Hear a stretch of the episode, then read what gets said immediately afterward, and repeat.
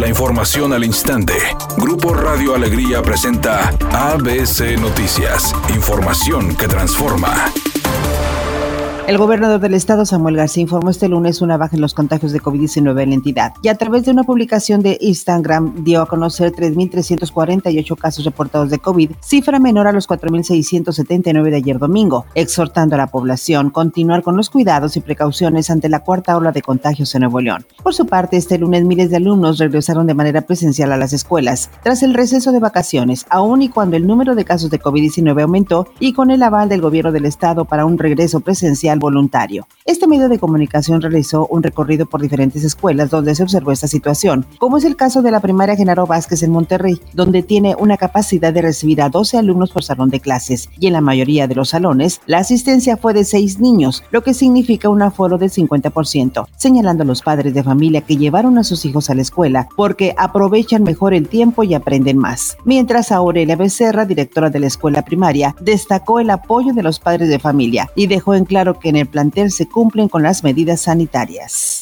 Tras el repunte récord de contagios COVID en Nuevo León, se volvieron a presentar largas filas en el módulo drive-thru de la calle Morelos en el centro de Monterrey, donde la ciudadanía acude a realizarse la prueba para confirmar o descartar el diagnóstico del virus. La persona encargada de este módulo comentó que tienen cerca de 200 pruebas y estarán recibiendo a las personas hasta las 13 horas.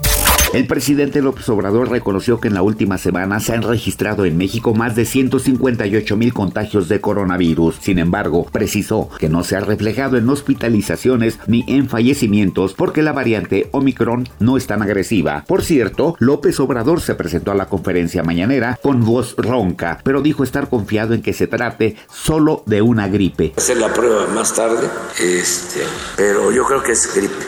Editorial ABC con Eduardo Garza. La Profeco no ha revisado los taxímetros de las unidades de alquiler. Son aparatos de medición que deben tener el visto bueno de la dependencia federal y hace más de ocho años que no son verificados. Muchos de estos aparatos en los taxis están alterados, ¿a poco no?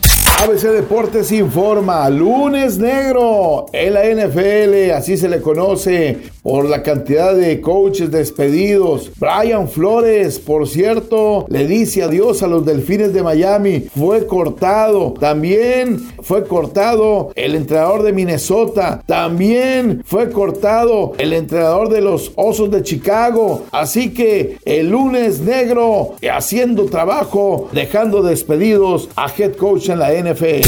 El elenco que forma parte de la telenovela Corazón Guerrero, que ya prepara el productor Salvador Mejía para Televisa, ya está trabajando a marchas forzadas porque el estreno se aproxima. En la historia participarán Alejandra Espinosa, Oka Kiner, Altair Jarabo, Gonzalo García Vivanco, Rodrigo Guirao, entre otros.